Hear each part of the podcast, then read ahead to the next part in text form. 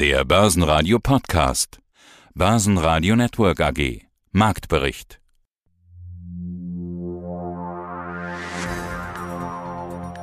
Der Fed-Chef bekräftigte, dass er noch in diesem Jahr gegen Jahresende die Anleihenkäufe reduzieren werde. Einen konkreten Zeitplan gibt es nicht. Also Tapering voraus. Der Chef der US-Notbank sieht wegen guter Wirtschaftszahlen Gründe für ein Ende der Anleihenkäufe. Die Auswirkungen auf Pauls Worte wurden positiv im DAX mit plus 0,4% bei 15.851 Punkten aufgenommen. Der Dollar? Nein, er liegt nicht zu, dafür der Euro. Vorher gab es einen Stillstand im DAX.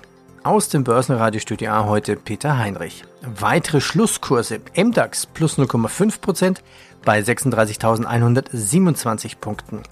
Eurostox 50 plus 0,5 bei 4.190 Punkten. Und der letzte Preis 7.233, eine Differenz von plus 0,25% Diese Interviews haben wir für Sie heute im Programm. Noratis AG, CFO, wir gehen 2021 noch so oft wie möglich zum Notar.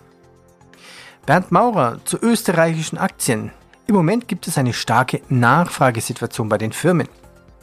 Aber für das dritte Quartal, da rechne ich mit negativen Einflüssen. Timo Emden zu einem Update Bitcoin und Kryptos. PayPal, Bitcoin jetzt auch in England. Eurofinance Weekly, geldpolitische Überraschung in Jackson Hole. Wir haben ein Interview mit SIMO, vor Corona-Ergebnis erreicht und zudem die Trends vom Parkett mit Sascha Flach. Die Fed muss zärtlich sein. Schein auf Nasdaq, ASML, Ether, Bitcoin und der Compu Group. Mein Name ist Andreas Scholz vom Finanzplatz in Frankfurt. Wir richten einmal im Jahr die Eurofinance Week aus und ich berichte jeden Freitag hier von Themen rund um Finanzen und Geldpolitik. Und am liebsten würde ich dich ja nach Jackson Hole schicken. Jackson Hole ist ja der Termin der Woche. Die Abhängigkeit von der Inflationsdroge, die wird ja immer größer. Hat Paul schon den Tapering-Fahrplan im Gepäck? Also Jackson Hole ist ja ein Ort in Wyoming, an dem üblicherweise das große Notenbanktreffen ja stattfindet. Das wird weitgehend ohne ausländische Notenbankprominenz stattfinden. Also EZB-Präsidentin Lagarde wird der Veranstaltung ebenso fernbleiben wie der Bank of England-Chef Andrew Bailey. Es wird ein virtueller Event werden über Tapering, Leitzins und Inflation. Andreas, was wird denn erwartet? Können die Notenbank den Fuß vom Gaspedal nehmen, dieser unendlichen Gelddruckerei? Ja, es liegt schon Spannung hier in der Luft, weil äh, Jackson Hole ist eben Jackson Hole in den Bergen von Wyoming, in den Rockies sozusagen. Und du hast völlig recht, es war eigentlich anders geplant. Letztes Jahr war es schon virtuell wegen Corona. Für dieses Jahr wollte man das eigentlich zumindest hybrid machen oder bestenfalls wirklich als Präsenzveranstaltung abhalten. Und jetzt hat Delta einen Strich durch die Rechnung gemacht. Also es wird eine reine virtuelle Konferenz und trotzdem ist es eben eine spannende Konferenz. Und in der Vergangenheit war es immer so, dass da wichtige Botschaften verkündet wurden. Wir denken an Ben Bernanke, auch damals das Thema Tapering oder Alan Greenspan. Es ist eine der Top-Events sozusagen und der Auftakt so ein bisschen in die Herbstsaison der Geldpolitik nach der Sommerpause. Deutscher Zeit 16 Uhr heute am Nachmittag die Rede von Fed-Chef Paul. Und viele fragen sich ja, wird es jetzt ein Non-Event werden oder gibt es da vielleicht doch eine geldpolitische Überraschung? Findet der Chef der Fed den Einstieg in den Ausstieg, wie ich immer gerne sage, aus der ultralockeren Geldpolitik und das Top-Thema ist das Thema Tapering und Timing sozusagen. Schönen guten Morgen, Sascha Flach ist mein Name. Ich arbeite hier für die ICF Bank auf dem Parkett in Frankfurt und wir betreuen um die 700.000 Zertifikate. Ja, ASML ist irgendwo auch so eine Trendaktie. Ist sie schon auf Jahreshoch? Die war, ja, im Moment kommen einige, einige Aktien nach den anderen auf Alltime High. Also bei der ASM Holding, das ist ja ein Hersteller von Hightech-Systemen für Halbleiter-Equipment und ist in 16 Ländern vertreten, über 60 Standorte. Ich meine, das ist meiner Ansicht nach auch ein Corona-Gewinner. Und da haben wir jetzt auch ein Alltime high und auch diese Aktie hat innerhalb von einem Jahr 100 Prozent gemacht, ja. Und wir stehen im Moment bei 696 Euro, beziehungsweise das war das Alltime high diese Woche. Jetzt sind wir vielleicht einen Ticken drunter. Also pff, Respekt. Da haben die Anleger ein Open End. Ja. Wahnsinns hohe Zahl, ne? Muss ich mir vorstellen. Genau. Ja, und ah, wenn man sich dann halt auch mal anguckt, was es für eine Dividendenrendite hat, dann wird da vielleicht manchmal doch ein bisschen mehr Erwartung reingesetzt, als die Unternehmen liefern, aber das werden wir halt in der Zukunft erst sehen. Aber um bei dem Produkt zu bleiben, ja. das war ein Open-End Turbo Bull auf die ASM Holding mit einem K.O. von 462. Derzeit generiert es halt nur noch einen Hebel von 3, weil die Aktie halt schon so hoch gelaufen ist. Aber damals war das schon, schon ein höherer Hebel und in dem, in dem Moment konnten wir dann halt bei den Anlegern Gewinnmitnahmen sehen. Also das haben sie wirklich auch sehr gut gespielt. Mein Name ist Timo Emden, ich bin Maklerlist seit über 13 Jahren und gleichzeitig zertifizierter Blockchain-Experte der Frankfurt School of Finance and Management rauf und runter. So können wir die Digitalwährungen Ether und Bitcoin. Bitcoin in dieser Woche bei 50.000 US-Dollar. Wo stehen denn beide Währungen momentan und was pusht und was bremst beide? Ja, wir sehen den Bitcoin aktuell knapp über der Marke von 47.000 Dollar. Ether, die zweitgrößte, zweitwichtigste Digitalwährung gemessen an der Marktkapitalisierung, notiert knapp über 3.100 Dollar pro Einheit. Beide ja, in dieser Woche kann man sagen, im Konsolidierungsmodus fest. Also etwas natürlich entfernt von den Ständen, die wir am Wochenende gesehen hatten, am vergangenen Wochenende gesehen hatten. Bitcoin auf einem drei monats hoch bei knapp 50.600 Dollar und Ether hatten wir zwischenzeitlich auch ja tatsächlich gesehen bei knapp 3.400 Dollar. Aber da ist man jetzt wieder etwas entfernt.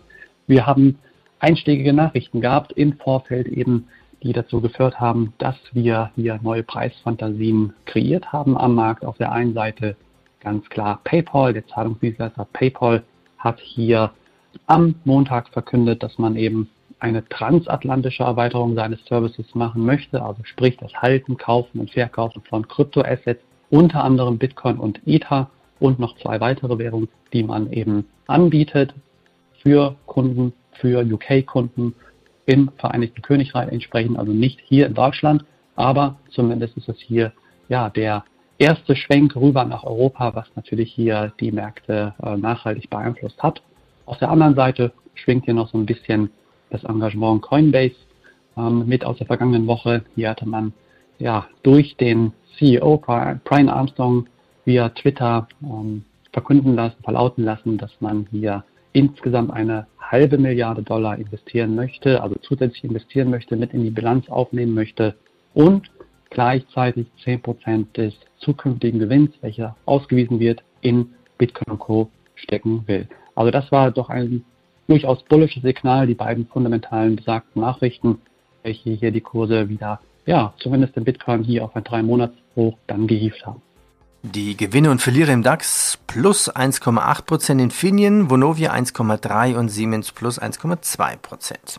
FMC verliert minus 1,8%, RWE unten mit 0,8% und die Deutsche Bank minus 0,8%. Bruno Ettenauer, Vorstandsvorsitzende der S Immo AG Wien. Schauen wir auf die österreichischen Immobilienwerte. Es gab ja immer wieder Verflechtungen, gegenseitige Beteiligungen in dem, ich nenne es einfach mal Immobiliendreieck zwischen den drei großen Immowerten aus dem ATX, zwischen S-Immo, Immofinanz und der CA. Ja, und da scheint jetzt Ruhe eingekehrt zu sein. Sie haben auch ihren sechsprozentige Beteiligung an der CA Immo jetzt verkauft. Ende Juni scheiterte die Fusion der Immofinanz an der S-Immo AG. Grund waren die Differenzen über die Bewertung der S-Immo AG. Ist jetzt davon auszugehen, dass man zukünftig, dass man drei einzelne Immofirmen auch zukünftig im ATX sehen wird?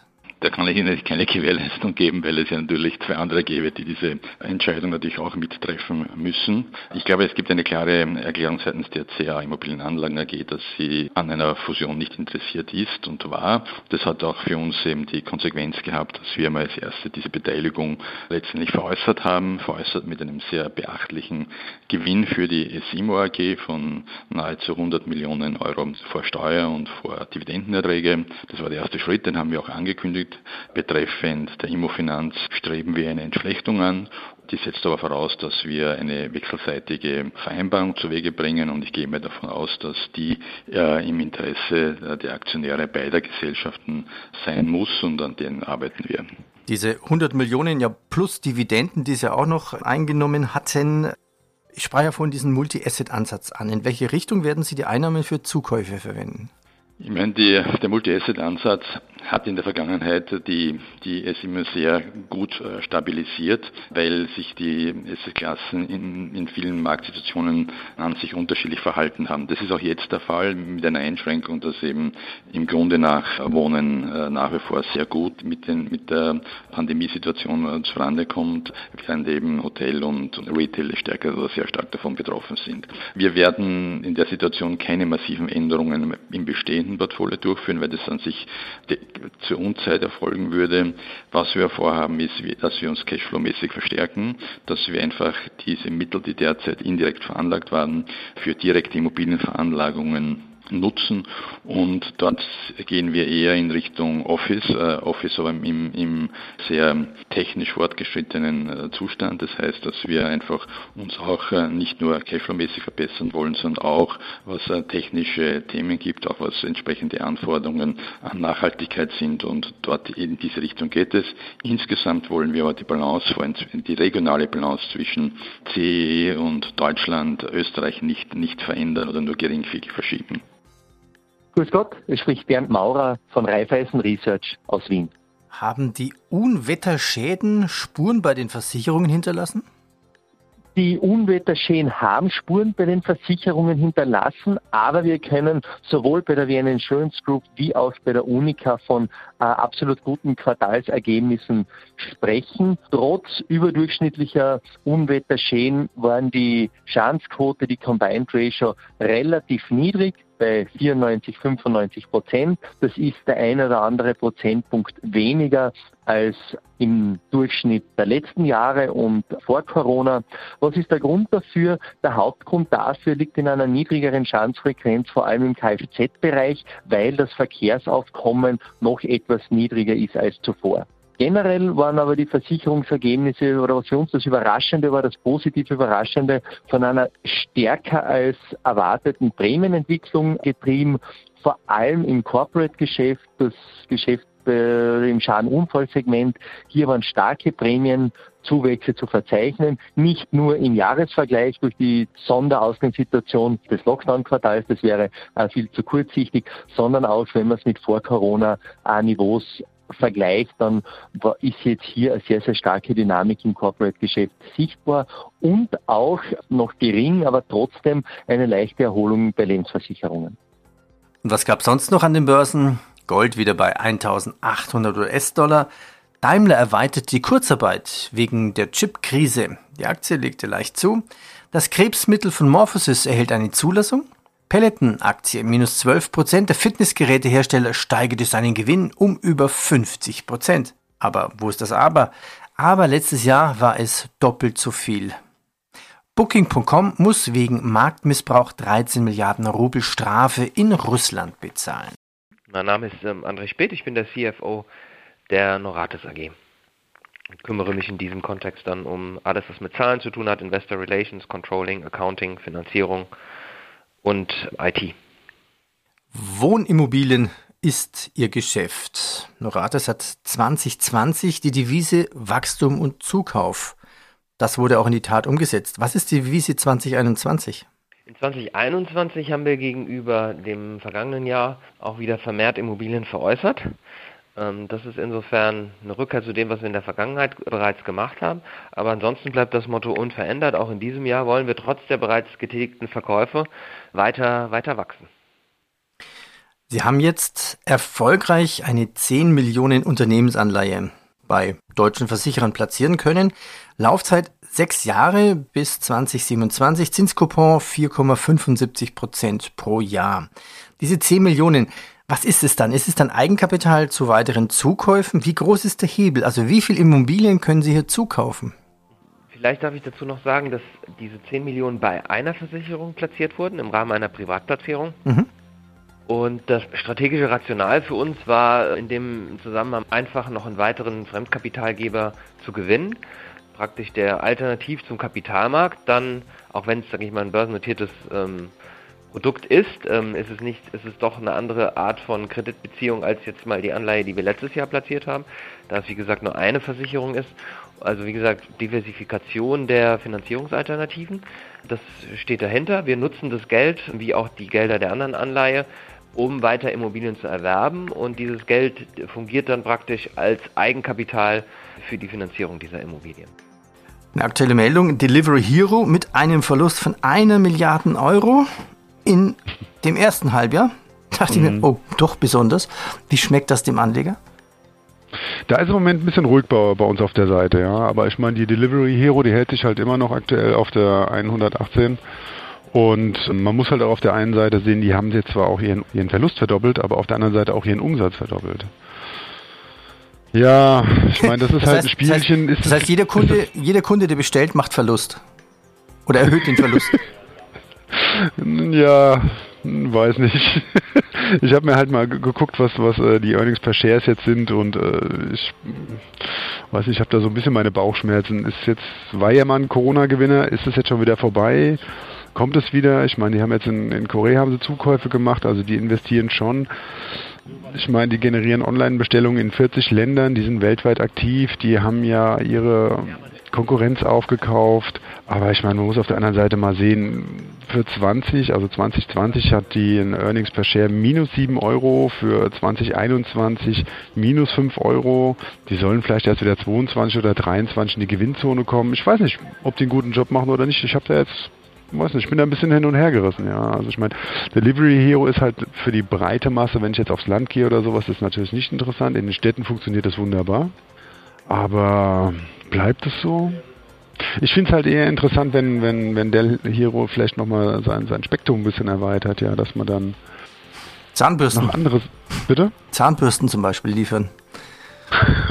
Oder was auch immer, ja. Also nur bei dem Essen zu bleiben, weiß ich nicht, ob die Musik schon gespielt ist. Mhm. Aber ich meine, sie wachsen. Sie wachsen auf allen Seiten, halt leider auch beim Verlust. Aber von daher bin ich eher mal gespannt. Wo steht die Aktie jetzt zum Zeitpunkt des Interviews? Sag ich doch, 118. 118. Ja, 117,80 jetzt, ja. Compu Group. Was machen die eigentlich? Genau? Ja, Compu Group ist ja ein führendes, also für mich auch ein Corona-Gewinner, ein führendes E-Health-Unternehmen und was Software und Kommunikationslösungen für Ärzte, Zahnärzte und Krankenhäuser anbietet. Hier haben die Anleger ein Discount-Zertifikat auf die Compute Group gespielt, sehr konservativ und auch hier konnten wir Gewinnmitnahmen sehen, weil die Kunden waren da seit Mitte Mai investiert und das Produkt hat ein Cap von 60 Euro, da ist die ja jetzt drüber gelaufen und das waren wirklich das war jetzt, wo ich sagen würde, ein Oma-Papier, das hat, da hat alles gepasst. Da hat die Geschichte gepasst, da hat der Markt gepasst, da hat das Produkt gepasst und da konnten die Kunden 10% erwirtschaften und das war einfach super. Ja, das sind Produkte, die man an die breite Masse meiner Ansicht nach verkaufen kann, wenn, wenn die Story passt. Wie bei dem anderen, da muss man halt ein bisschen mehr ähm, Ruhe mitbringen, sagen wir es mal so. ja, ein Oma-Papier, die ist ja auch öfters wahrscheinlich beim Zahnarzt. Krankenwagen, äh, Krankenhaus. ja gut, warum nicht? Denn vielleicht kennen Sie ja von daher die, die, das Unternehmen. Wie sieht es denn aus bei den Immobilien. Ich selbst hatte in den letzten Tagen ja fast alle im Interview. CF Immo, Vervielfachgewinn, UBM mit dem zweitbesten Ergebnis der 150-jährigen Geschichte. Es Immo heute Morgen läuft gut. POR mit Rekordauftragsbuch. Da scheint ja, eigentlich kein Corona-Effekt mehr drin zu sein in den Zahlen die Zahlen waren gut, also die Details haben dann die Hörer durch die Einzelinterviews der Unternehmensvertreter schon gehört. Aber was streichen wir heraus? Also generell ja, die Immobilienunternehmen, die bis jetzt berichtet haben, haben gute und teilweise überraschend gute äh, Ergebnisse geliefert. Die Immobilienberichtssaison endet dann nächste Woche noch äh, mit Immofinanz und Warenbex. Ja, gestern hat UWM Zahlen gelegt in der Eingangsfrage ist schon gesagt worden, das zweitbeste Ergebnis der Unternehmensgeschichte. Es zeichnet sich hier keine Ergebnisstelle im heurigen Jahr ab, wie das zuvor erwartet werden hätte können. Es zeigt sich eine sehr, sehr starke Dynamik bei Projektverkäufen und das Unternehmen hat äh, den Ergebnisausblick für das heurige Jahr auch angehoben.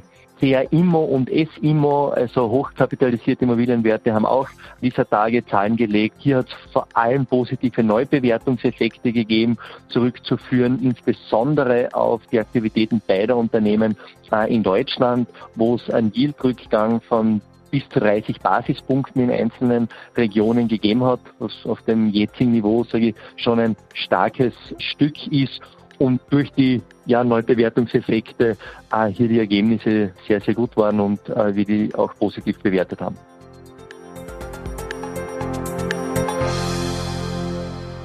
Basen Radio Network AG Marktbericht. Der Börsenpodcast.